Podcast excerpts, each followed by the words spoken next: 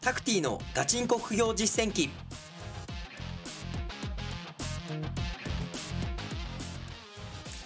この番組では天才とは程遠い平凡な僕タクティがさまざまな副業資産運用のプロから具体的な手法を教わり本当に収入を増やせるのかを挑戦する副業ドキュメンタリー番組です。皆様からの温かい応援とまた皆さんもこの番組を聞いて副業を実践して一緒にお金を増やしていきましょう。おはようございます。こんにちは。こんばんは。リスナーの皆さん、タクチーです。今回は、株式投資の魅力についてお話をしていけたらなと思います。で、2024年の、えー、まあ、このポッドキャストのテーマはですね、まあ、引き続き僕のね、まあ、物販のお話をしていくっていうところとか、まあ、リスナーの皆さんとのね、コミュニケーションですね、えー、質問が来たらどんどん答えていくっていうところと、あともう一個ね、株式投資も、えー、このポッドキャストで話していけたらなと思ってます。というのもですね、えー、僕が今、まあ、お世話になっているというか、ね、えー、サポート講師、えー、副業アドバイザーをやっている副業アカデミーというところでね、まあ僕は物品販売を教わって今、えー、自分の会社までね、立てるようになったんですけど、そこに、入ったきっかけっていうのが僕実は株のトレーダーに、ね、なりたかったんですよ。2018年ですね、えー、僕が大学3年生かなの時に、まあ本屋さんでね、お金の勉強しようと思って、ね、お金の勉強をしたときに、まあ一番最初にね、えー、まあ、こう自己啓発本、二十歳、まあ20代のうちにするべきことみたいな自己啓発本を読んでたら、どの本にもですね、お金の勉強を今すぐしろとか、投資をしろって書いてあったんで、あ、じゃあ投資してみようかなと思って、ね、えー、株式投資とか金融の、えー、本棚のところに行ってですね、一冊目に取った本が、えっ、と、中華アルバイトの K 君が年収1億円を稼ぐ1日1分投資っていう本に、まあ、出会ったんですよ。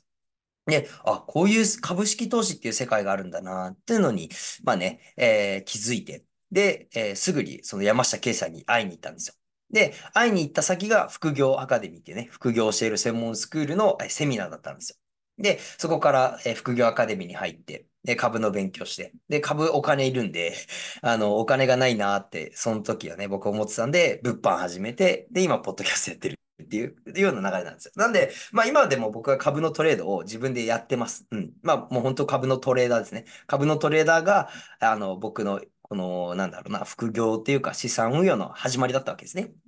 うん。なので、まあ、せっかくなので株のお話もね、えー、していけたらなと思ってます。で、まあ、このポッドキャスト聞いていただいているリスナーさんはね、どんどん物販を始めていって、あの、現金作ってください。キャッシュを。で、この資本主義におけるね、まあ、今の日本で一番強いのはキャッシュを持ってる人なんで、ね、まあ、株もキャッシュを持ってれば持ってるほど強いんで、うん、ぜひね、今キャッシュを貯めながら、で、今後お金がね、例えば50万とか、ね、50万以上100万、200万、500万とか貯まってきたら、えー、株もね、ぜひチャレンジしていってもらえたらなと思います。うん。で、まあね、もうすでにこう物販をね、行動力、えー、高めにですね、えー、もうやっていただいてる方はもうお分かりいただけてるかなと思うんですけど、物販って超地味なんですよ。ね、えー、パソコンと向き合って、ね、リサーチして、商品届いて、梱包して発送する。ね。これがすごい地味で、まあちょっと大変ですよね。なんですけど、まあ株に関しては、ここはね、お金に働いてもらう、もらえる世界なんですよね。僕がこうやってね、えー、音声をこう話してた、話してる時も、まあね、えー、先週から、えー、僕、タイ旅行に行ってきたんですよ。ね、タイ旅行に、え行ってきたんですけど、その間も、え株を保有していれば、ね、株が上がって利益が出る。っていうようなこともできて、ね、えー、自分が一生懸命働かなくてもお金に働いてもらって自分の資産が増えるっていうようなところがあるので、ぜひね、まあ時間のないね、本業をやってえ、物販、副業でやってっていう皆さんにもですね、一つ自分のポートフォリオにね、株式投資は入れてもらいたいなと、えー、思っております。はい。あと、プラスアルファですね。え、ここはね、あの、コロナショック、ね、コロナの時に僕は株式投資本当にやっててよかったなって思いました。ね。というのも、えっと、日本がね、今後、もしかしたら不景気になるかもしれないじゃないですか。まあ、ニュース見ててもね、えー、世界とちょっとね、まあ、僕、この間タイ行った時すごい思ったんですけど、タイと、タイの物価と、ね、あの、東京の上野の、あの、居酒屋さんとかね、ね、全然変わんないんですよ。むしろタイの方がちょっと高いぐらい。ね、東南アジアって安くね、旅行できる、えイメージだったんですけど、まあ、僕、先週のタイ旅行で5回目なんですけど、ね、それまではタイの旅行って全然お金かかんないな、安いなってね、思って、まあ、こう、すごいお金を使ってたんですけど、今回タイに行って、まあ物価、まあ円安もあってですね、まあ今1バーツ4円とかですね。うん。すっごい高いですよ。ビール一杯、普通に、まあ観光地っていうところもあったと思うんですけど、普通に360円とか。ね、えーかかって、あれ？これ全然東京の上野で飲む方が安いぞとかね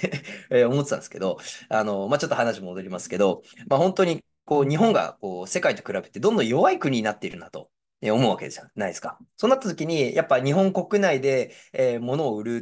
ってなった時にね、まあ、お客さんもな、なかなかこう、お金を払えないとか、ね、世界と比べた時に、まあ、日本のものはね、すごく安くなって、利益が取りにくくなってきてるとか、ね、えーまあ、あとね、まあ、コロナショックみたいに、まあ、全然こう、世界の、まあ、な何かこう悪いことが起きた時ですね。うん、コロナとか、ね、地震が起きた時に、やっぱり経済が回らなくなって、自分の本業収入が減ってしまうとか、ね、えー不景気になったら、やっぱりね、お客さんの購買意欲も下がって、物販の売り上げ下がるっていうような、まあ、事態が起こるわけですよ。でも株式投資っていうのは、日本が不景気になっても、会社の売り上げが下がったとしても、自分の資産を増やしていけるっていう仕組みが実はあるんですね。これが空売りっていうものなんですけど、この空売りね、えーまだ株式投資のね、話は全然してないので、ちょっと説明をしますけど、空売りっていう株価が下がっても儲かる仕組みがあるんですね。これどういうことかっていうと、株を先に売るってことができるんですよ。わかります？株ってどこかの会社の株を買って、で株価が上がって誰かに売る。で、まあ、その売った売却益ですね。まあ、これもいわゆるま物販なんですよ。もあの株を安く買って株を高く売るっていうね。まあ、売買、あのー物の交換なわけですよ。ね。これで、まあ、収益を出していくっていうのが、まあ、僕がやってる株式投資のね、まあ、テクニカルトレード、まあ、スイングトレードなんですけど、ね、これをの、えっと、先に売るってことができるんですよ。だまあ、物販で言ったら無在庫物販みたいなものですね。物がないのに先に売るということができるわけです。これどういうことかっていうと、あの、空売りの仕組みを簡単に説明すると、証券会社に自分のお金を預けますね。例えば100万円。でその100万円を担保に、証券会社から株を借りるんですよ。で、証券会社がいっぱい株持ってるんで、その株を100万円を担保に借りるわけです。で、借りてきた株をね、株式市場で売るんですよ。で、誰かが買ってくれますよね。で、買ってくれたら、その証券会社に株を返さないといけないわけなんで、また株式市場で株を買うんですよ。っていうのが、まあ、空売りの仕組みなんですけど、うん。ということは、ね、高い時に、ね、誰かにその借りて、借りた株を売るんですよ。で、株価が下がって、安い時に株式市場で誰かから買うんですよね、株を。で、証券会社に返す。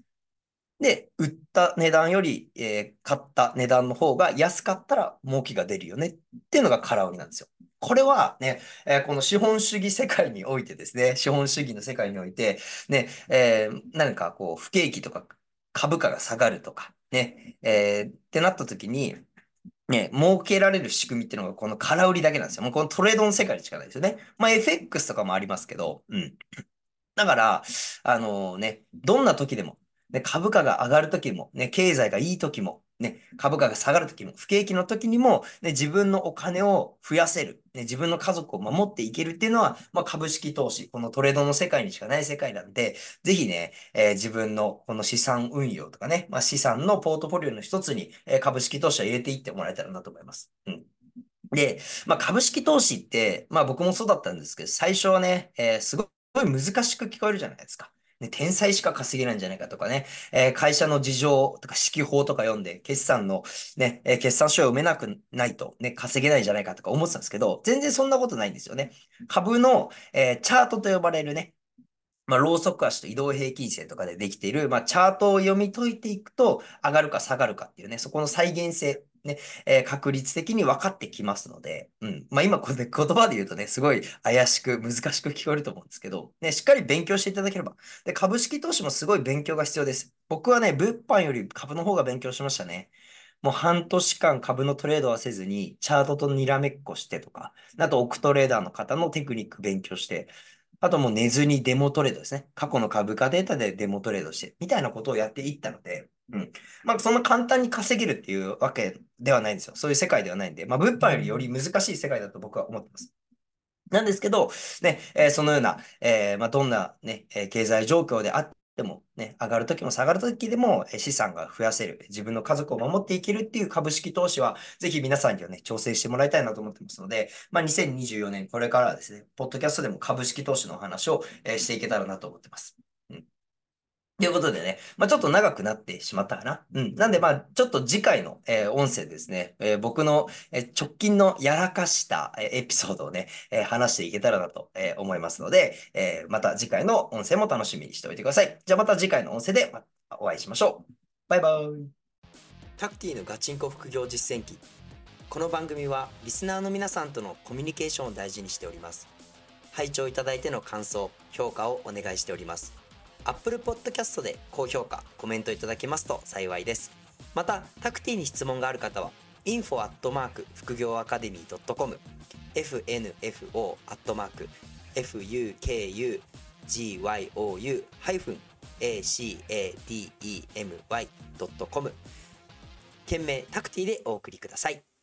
副業で稼ごう